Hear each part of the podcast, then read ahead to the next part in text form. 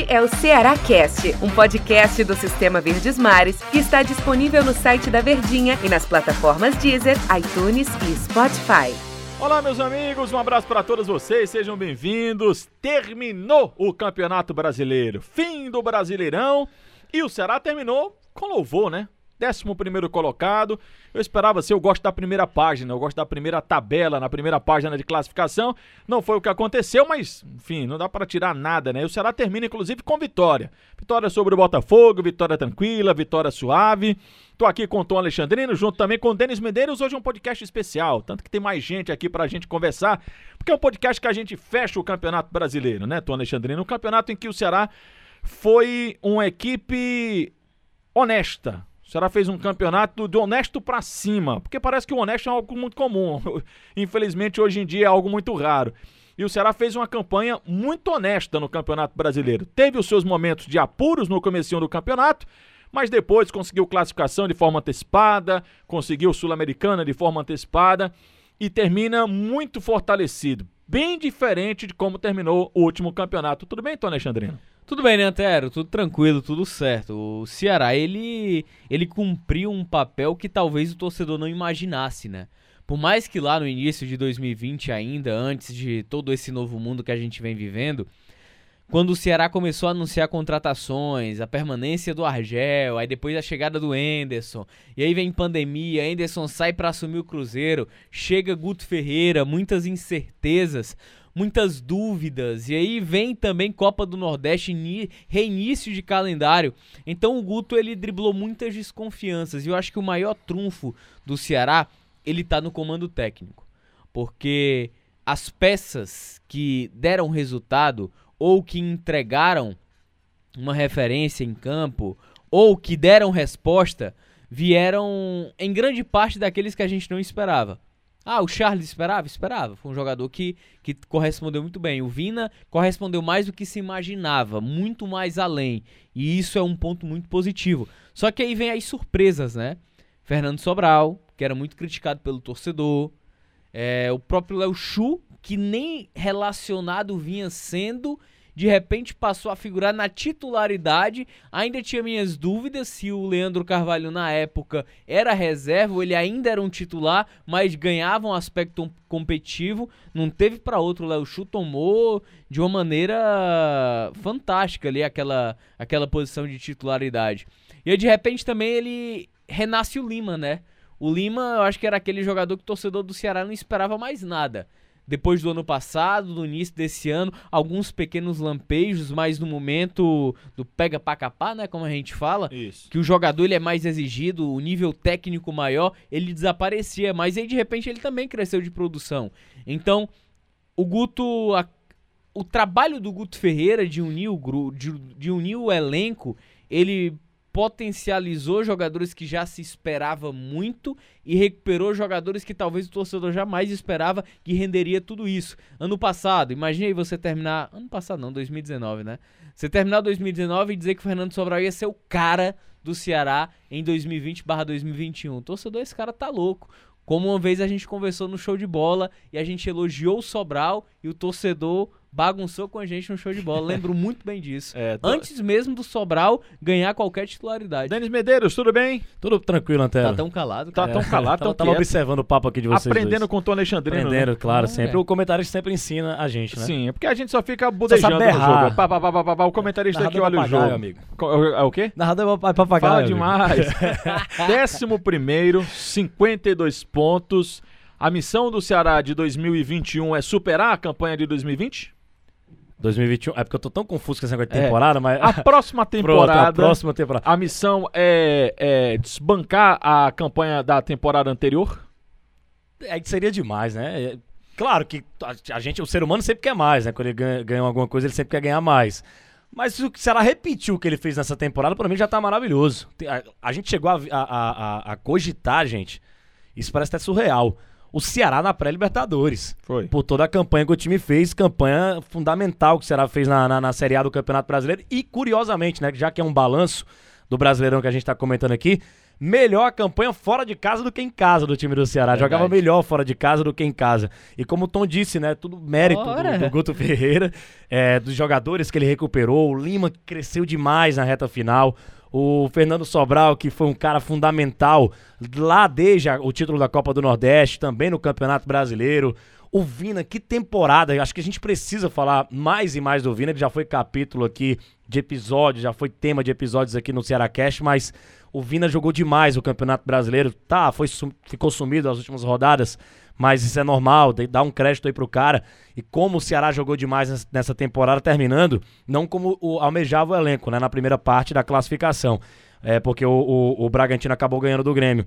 Mas na décima primeira colocação, com 52 pontos e uma campanha espetacular do Ceará, maior da história, ultrapassando o que foi em 2010, quando conquistou apenas 40, apenas não, né? Conquistou 47 pontos e agora ganhando 52. Uma campanha que certamente está marcada para a história. Digo mais, não só a campanha do Ceará no Brasileirão, a temporada do Ceará, né?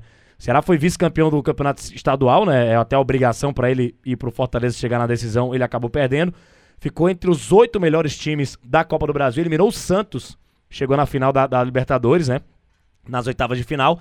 E é, ca- bicampeão do Nordeste, e aí com essa campanha agora da Série A, e vai para uma Sul-Americana, não sei se vocês vão concordar comigo. O Ceará está indo para o quarto ano de disputa de Série A de Campeonato Brasileiro. Quarto ano seguidos, né? Disputando a primeira divisão. E, na minha opinião, o Ceará ainda continua sendo a permanência a prioridade do time. Eu sei que a classificação do Campeonato Brasileiro, nos dois últimos anos, ela acabou premiando muito, porque ou você, você só tem duas posições, o 15º e o 16º, que você não vai para lugar nenhum. Nem você vai para nefasto, nefasta zona do rebaixamento, nem você se classifica para a Copa Sul-Americana. Ceará sabe disso porque ficou assim nessas posições em 2018 e 2019. Exatamente. E agora ficou com sobras, 11 colocado, com classificação também para a Copa Sul-Americana. Eu sei que à medida que você vai passando, que você vai ficando na Série A, o, e, e também quando você faz uma boa campanha como foi essa, o torcedor cobra mais. A cobrança ela vem muito maior. Mas eu não sei se vocês concordam comigo, que o Ceará ainda está, mesmo depois dessa belíssima campanha que ele fez, num processo de evolução, de continuidade, de permanência na Série A do Campeonato Brasileiro, ou essa participação na Copa Sul-Americana, Tô Alexandrino, já é um cenário de que o Ceará pode pensar mais alto no próximo ano. Tô pensando. Porque no, no primeiro momento eu tinha essa, essa ideia e essa noção também sobre o objetivo principal, né? Numa Série A de Campeonato Brasileiro. Mas, sendo bem sincero, com a capacidade de investimento que o Ceará tem hoje em Série A de, cam- de Campeonato Brasileiro pelo quarto ano seguido, continuidade de trabalho do Guto Ferreira, é, manutenção de elenco, a principal base, ativos muito fortes. Não vai terminar a temporada e os destaques vão embora, porque tem que pagar multa. E os caras não vão pagar aqui no Brasil 20, 30, 40, 50 milhões pra tirar. Então, eu acho que o cenário pra 2021 é diferente. Permanência pro Ceará, eu acho que é algo Uma obrigação? é uma obrigação, não é apenas o objetivo. O objetivo ele se torna sul-americana. Eu acho que eu tô conseguindo enxergar desse jeito. É preci- eu preciso pensar um pouquinho mais. Mas eu concordo contigo. Mas pela sensação, Antero, dos últimos eu, eu- anos. Eu, te entendo. E aí, e aí eu vou dar exemplo do rival, Fortaleza. Fortaleza terminou a temporada de 2019 em nono lugar. Mas o poder de investimento para 2020 não era o mesmo. Foi, digamos, muito mais um acidente de percurso. Não sei nem se é grosseiro colocar dessa maneira. Mas a forma como o Fortaleza terminou a Série A em 2019 foi muito mais um acidente de percurso. Então, pro ano seguinte, pro segundo ano, era completamente diferente. O Ceará não. O Ceará vem no outra batida, o Ceará vem no outro nível. O Ceará está caminhando a passos largos para ser o maior clube do Nordeste. Eu não falo de glórias. Em relação a glórias ainda falta muito. Falo de estrutura, parte financeira. O Ceará caminha a passos largos. Então, quando uma equipe chega a esse nível, na minha cabeça, em 2021, a briga do Ceará, o objetivo não é mais permanência, porque eu acho que isso aí ele já tem. Me dá uma sensação. Não me dá sensação, não. Antero, corrige essa frase aí. O Ceará é um time que tá, a poeira tá sentada. Os resultados aconteceram, o extracampo, até onde a gente sabe, tá muito tranquilo, inclusive financeiramente. O Ceará consegue ter um pouquinho mais de sobra para não, não pensar só dentro das quatro linhas. É importante pensar também fora das quatro linhas. E, tem, e, e também, já pensando no próximo campeonato, você não terá três gigantes. Porque o Botafogo é um gigante, o Vasco é um gigante e o Cruzeiro também é um gigante. Eu tô falando só desses gigantes. Fora Goiás, que tem um, um grande investimento também, o Coritiba, que também tem uma questão financeira bem importante. Então, é, quando a gente vê o Ceará, no momento, superando essas equipes em termos de ajuste, de organização, principalmente a né? financeira, de de estrutura, talvez, porque o centro de treinamento, que já é muito bom, precisa melhorar. Algumas equipes têm estádio próprio, o Ceará ainda não tem, embora a Arena Castelão seja a casa dele. O PV pode ser também, quando tiver é, à, disposição, para ser também uma casa do Ceará, mas. É, de momento, financeiramente, vendo a organização no extracampo será melhor do que essas equipes, dá uma perspectiva, como falou o Tom Alexandrino, para a próxima temporada. Eu tava até pensando aqui se, poxa, eu acho que estão na, na, linha de raciocínio que, que é pro Ceará permanecer para depois pensar em algo maior, mesmo em 2021.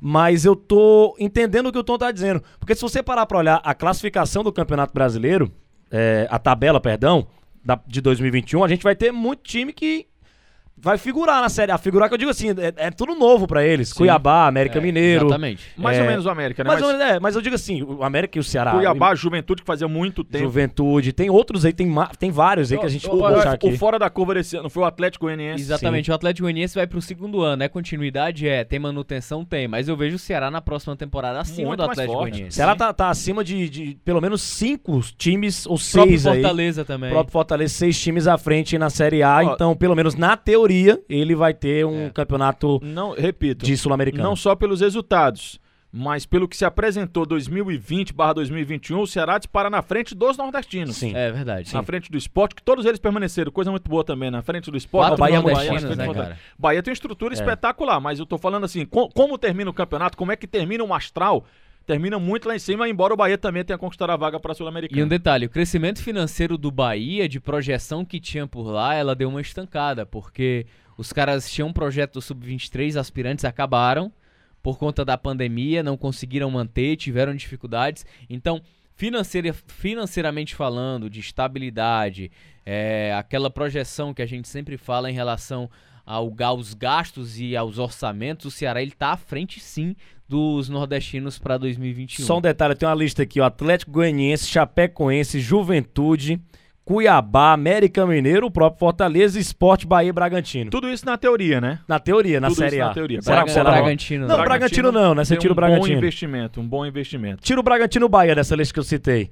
Que não, não seria nenhum absurdo se ela terminar na frente o Bahia, Eu deixaria o Bahia.